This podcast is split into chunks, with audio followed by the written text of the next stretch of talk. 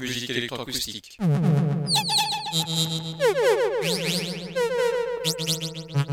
Musique concrète. Musique électronique. Musique instrumentale. Musique vocale. Musique du XXe siècle. Musique contemporaine.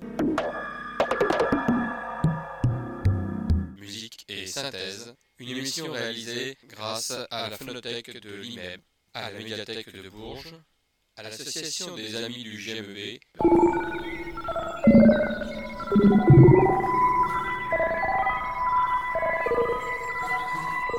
Une émission réalisée et présentée par Philippe Auclair.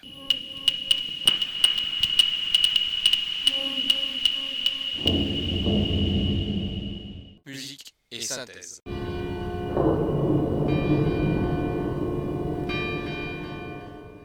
Bonsoir et bienvenue à Musique et Synthèse pour une nouvelle série de quatre émissions autour de la musique et l'impressionnisme. Pourquoi cette idée de musique et impressionnisme? Tout simplement parce que Impression Soleil Levant, ce tableau de Claude Monet, a été certainement réalisé l'hiver 72 et 73 il y a donc 150 ans. L'occasion de nous tourner vers l'impressionnisme musical qui a fait écrire tant de choses puisque la musique impressionniste, qu'est-ce que c'est? Impression au soleil levant, c'est un tableau de Claude Monet conservé au musée Marmottan à Paris dont le titre donné pour la première fois à l'exposition des impressionnistes d'avril 1874 a donné son nom au courant l'impressionnisme. Qu'est-ce que c'est que la musique impressionniste? C'est un genre musical appartenant à la période moderne donc euh, début du XXe siècle, qui voit le jour en Europe dans le dernier quart du XIXe siècle et dont le principal représentant est Claude Debussy. Autant vous dire qu'on va s'intéresser dans cette première émission à Claude Debussy pour de multiples raisons. André Boukoualiev, compositeur et musicographe, qui est né en 1925 et qui est mort en 1997, exprime cette prudence en dénonçant la fameuse dénonciation d'impressionniste qui était appliquée à Debussy si souvent récusé et néanmoins si tenace. Bokorakliev limite ce rapprochement entre la peinture impressionniste et la musique impressionniste en admettant toutefois que Debussy renvoie à la peinture, qu'on le veuille ou non, à la peinture impressionniste. Je vous propose tout de suite de nous tourner non pas vers le tableau de Claude Monet Impression Soleil Levant, sur la mer d'ailleurs, avec un autre tableau musical cette fois, La mer de Claude Debussy et particulièrement le premier mouvement, de l'aube à midi sur la mer. Je vous rappelle que Debussy n'a pas voulu dépeindre la mer, mais surtout donner les impressions qu'il a ressenties devant la mer. D'où cette idée d'impressionnisme au même titre que les peintres. Voici donc ce premier mouvement de la mer de Claude Debussy.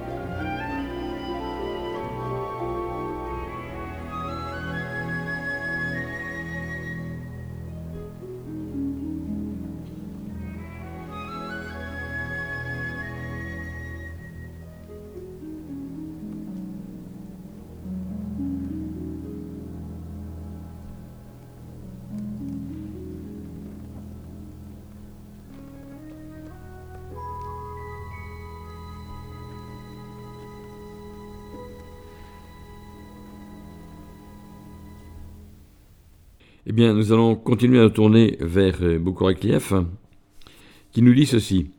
L'espace impressionniste, poursuit l'auteur, s'articule, s'anime, prend vie et parle dans la couleur et sa mouvance. Que cette démarche choisisse de se décrire avec des termes plus proches de la vision que de l'audition, de la peinture plus que de la musique, indique non seulement la pauvreté d'un vocabulaire musical ici puissant, à parler vrai, mais aussi la parenté profonde de deux aspirations à fibrer l'espace et le temps de façon nouvelle. Ça, c'est le point de vue de André Boukourekliev. De son côté, Vladimir Yankelevitch, toujours à propos de cette vision impressionniste de la musique, écrit ceci. La musique impressionniste a été associée à la peinture impressionniste, mais il précise bien, de son côté, la filiation avec l'école symboliste. Nous en reparlerons dans la quatrième émission autour du symbolisme musical. Nous allons donc, continuer avec la mer de Claude Debussy et des extraits du deuxième mouvement, Jeu de vagues, et du troisième mouvement, Dialogue du vent et de la mer.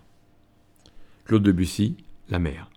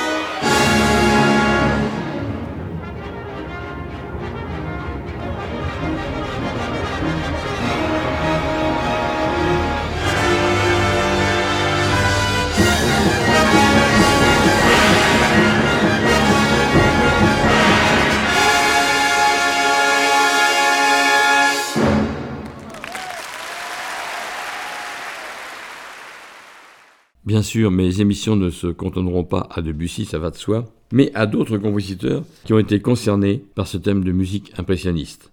Claude Debussy, bien sûr, aussi Maurice Ravel, Lily Boulanger, Isaac Albenitz, Paul Ducas, Emmanuel Chabrier, Alexandre Scriabine, Charles Tournemire, André Caplet, Manuel Defaya, Ottorino Respighi et Albert Roussel, entre autres. Nous ferons un peu le tour de tous ces musiciens-là pour voir comment, à leur manière, ils ont abordé l'impressionnisme musical. Mais pour l'instant, en tout cas pour une bonne partie de l'émission d'aujourd'hui, nous restons avec Claude Debussy et une œuvre qui s'appelle Printemps. Printemps, c'est une suite d'orchestre écrite pour orchestre symphonique et piano entre 1887 et 1908, composée par Claude Debussy en deux versions.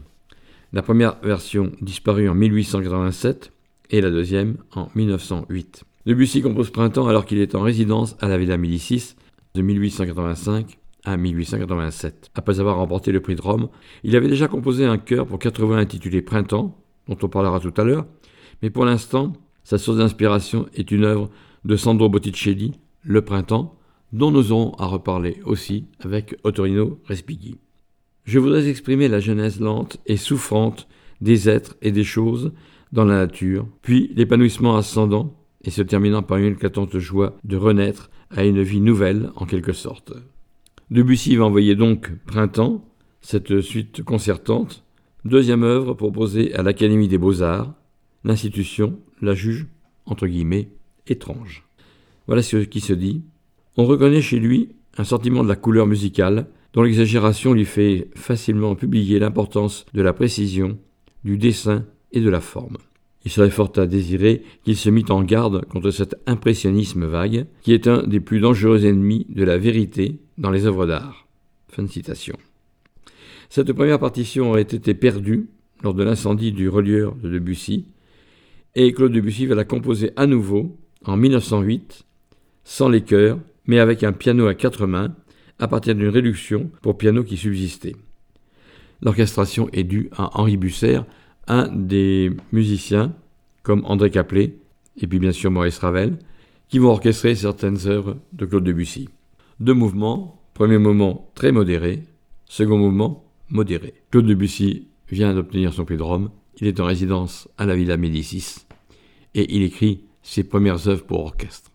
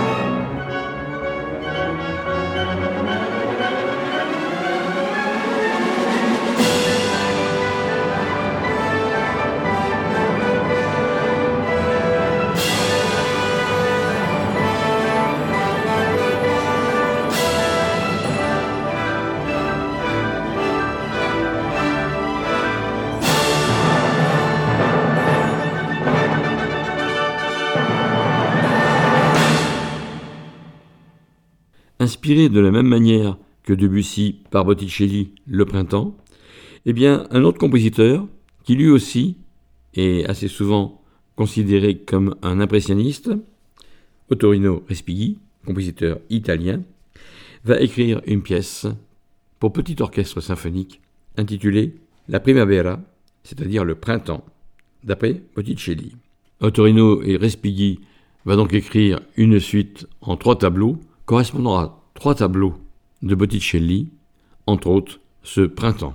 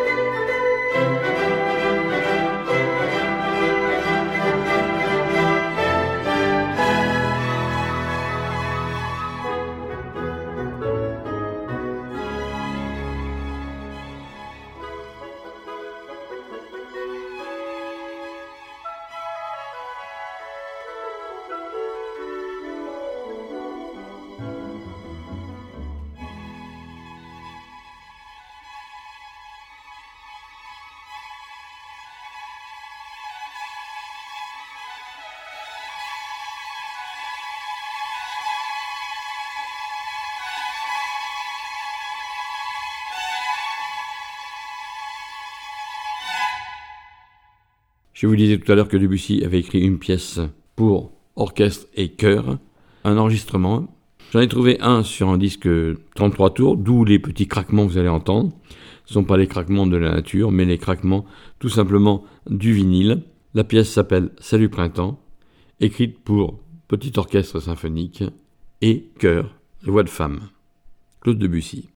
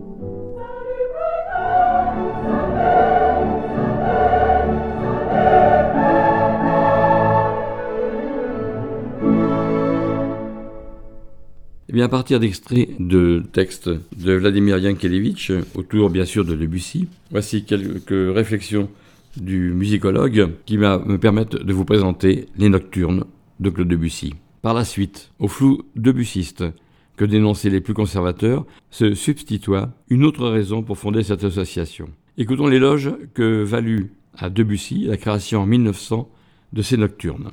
Je cite On ne saurait imaginer de symphonie plus délicieusement impressionniste. Toute faite de tâches sonores, elle ne s'inscrit pas dans la sinuosité des courbes mélodiques définies, mais ses agencements de timbres et d'accords, son harmonie, diraient les peintres, ne lui en conserve pas moins une sorte d'homogénéité très stricte qui remplace la ligne par la beauté tout aussi plastique de sonorités savamment distribuées et logiquement soutenues. L'impression de flou persiste, mais on décèle à présent un ordre nouveau dans la musique de Debussy, ordre dont la description technique passe par la référence à la peinture impressionniste. Ce type de commentaire connut une fortune extraordinaire dès le début du siècle. L'association en question s'ancra solidement dans les esprits et sembla se confirmer grâce à des analyses, principalement de l'harmonie debussyiste, effectuées par des musicologues français et allemands. Voici donc le premier mouvement des Nocturnes de Claude Debussy, qui sont en fait quasiment une petite symphonie en trois mouvements pour orchestre, un petit peu comme l'était la mer. Nuage est le premier mouvement de ce triptyque des Nocturnes. Le terme de nocturne déjà nous donne cette idée de flou, la notion de nuage elle aussi bien sûr.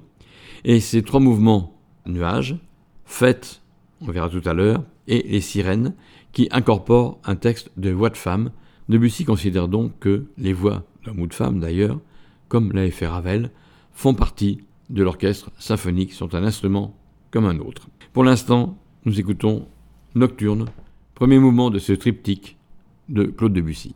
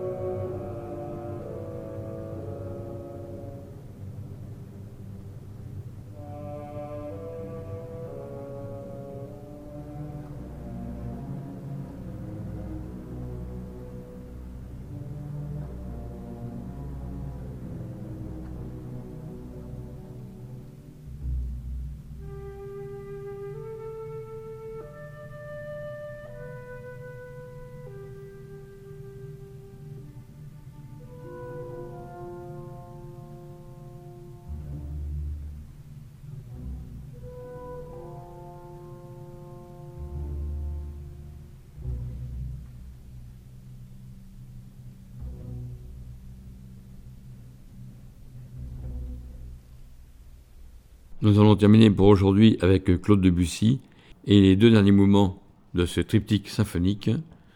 Tout d'abord Fête et ensuite Sirène.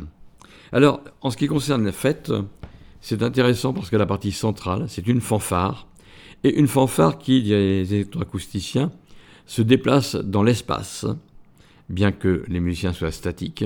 Mais la manière dont on utilise les sonorités des instruments, les cuivres en particulier, donne l'impression de cette fanfare qui passe. Donc aussi une impression. C'est le second mouvement. Et le troisième mouvement, sirène, pour accentuer cette impression d'harmonie subtile et surtout de timbre, il va rajouter des voix de femmes, en bouche fermée et aussi en bouche ouverte sur des onomatopées. Et ces voix de femmes vont être considérées par Debussy comme étant un instrument de l'orchestre qui colore cet orchestre. Ravel, plus tard, on verra ça la prochaine fois, Ravel va utiliser les voix d'hommes et voix de femmes de cette même manière dans Daphnis et Chloé. Mais pour l'instant, revenons à Claude Debussy, Fête avec ses fanfares centrales, et puis Sirène avec ses voix de femmes, ce chœur de voix de femmes, Claude Debussy, les deux derniers mouvements des nocturnes.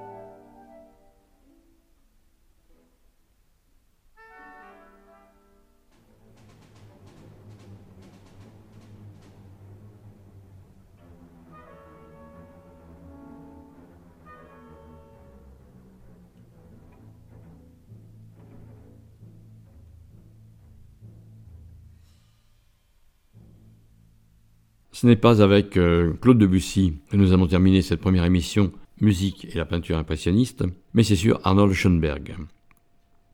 En tout cas, rendez-vous dimanche prochain, de 18h à 19h30, pour une nouvelle émission de musique et synthèse, sur les ondes de Radio Résonance 96.9, mais aussi sur notre site radioresonance.org, où vous pourrez podcaster cette émission et bien d'autres, et nous écouter en streaming, en direct, si vous êtes trop loin de notre émetteur. Je termine donc avec euh, Arnold Schoenberg et une pièce que beaucoup de gens connaissent de nom, mais que peu pourront peut-être écouter, c'est La Nuit transfigurée. À l'origine, c'est une œuvre pour sextoire à cordes, deux violons, deux altos, deux violoncelles, composée par Arnold Schoenberg en 1899. Durant l'été 99, le musicien tombe amoureux de Mathilde, la sœur d'Alexandre Zelinski, avec laquelle il se mariera un peu plus tard. Il compose pour elle cette œuvre, La Nuit transfigurée, en moins de trois semaines. Il s'agit donc d'une œuvre de jeunesse, écrite bien avant la période décaphonique, avec des accents de romantisme tardif, et on peut y trouver bien sûr l'influence de la musique impressionniste, peut-être avant la lettre, en tout cas chez Schoenberg. La pièce La Nuit transfigurée est fondée sur un poème extrait du recueil La femme et le monde de Richard Demel, un ami du musicien. Voici quelques extraits de ce texte pour vous donner l'ambiance littéraire, pour vous donner aussi avec les mots, ici traduits en français, le côté impressionniste de cette nuit transfigurée. D'abord, on est encore dans le domaine de la nuit, mais pire, ce ne sont pas des nocturnes, c'est une nuit qui est transfigurée. Et voici quelques extraits de ce poème. Deux personnes vont dans la forêt, chauves et froides. La lune les accompagne, ils regardent en soi. La lune passe au-dessus des hauts chênes. Pas un nuage trouble la lumière céleste, vers laquelle les fagots noirs s'étendent. La voix d'un temple parle. Je porte un enfant et pas de toi. Je vais à côté de toi dans le péché. Je me suis gravement compromise. Je ne croyais plus au bonheur. Et j'avais pourtant un lourd désir d'une raison de vie, de bonheur maternel. Voici donc le début de ce poème de Richard Demel, qui a inspiré qui a inspiré Arnold Schoenberg pour écrire cette nuit transfigurée. Et on y retrouve dans les premiers vers en tout cas tout ce qu'il faut pour créer cette musique qu'est la nuit transfigurée d'Arnold Schoenberg. À dimanche prochain.